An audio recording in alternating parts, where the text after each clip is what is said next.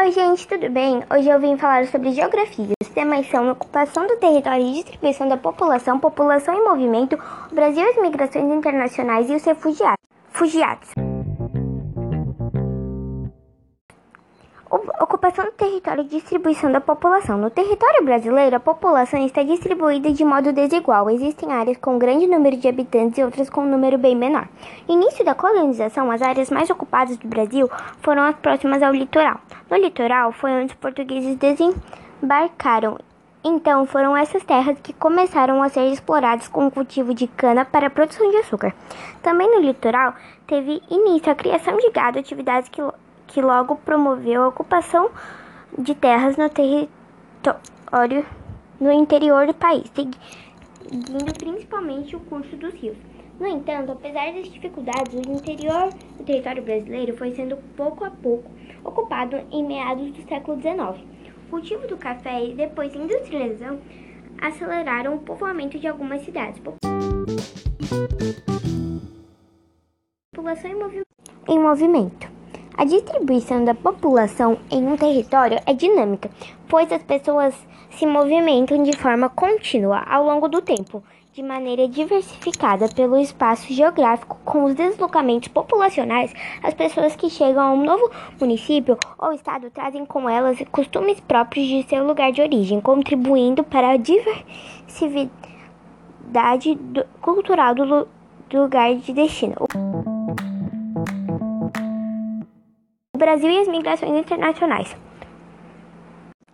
Quando uma pessoa deixa um país para viver em outro, ela é uma imigrante em relação ao país que entra e emigrante em relação ao país de onde sai. Ao chegar a um novo país, os imigrantes podem encontrar dificuldades e preconceitos. Contudo, acolher e respeitar essas pessoas, assim como sua cultura, são fundamentais para para a construção de uma sociedade mais justa. Historicamente, o Brasil sempre atraiu estrangeiros imigrantes. No final do século XIX e início do século XX, imigrantes italianos, espanhóis, alemães e japoneses vieram trabalhar nas plantações de café no Sudeste. Atualmente, o Brasil atrai imigrantes principalmente de países como Bolívia, Paraguai e Argentina. Grande parte deles vem ao Brasil em busca de melhores condições de vida e de trabalho. Existem também um movimento de saída de pessoas do Brasil para viver em outros países que se intensificou a partir dos anos 1970. Já na década seguinte, o país passou por uma grave crise econômica, o que motivou muitos brasileiros a emigrar para outros países em busca de emprego.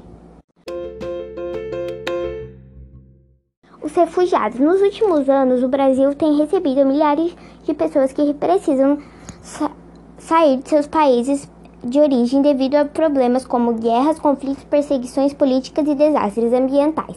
Elas foram forçadas a trazer, fazer isso porque corriam sério risco de vida. As pessoas que buscam refúgio e acolhimento em outros países são chamadas de refugiados. Atualmente, a maior parte do refugiados que chegam ao Brasil vêm de países como Venezuela, Síria, Haiti Angola, e Angola.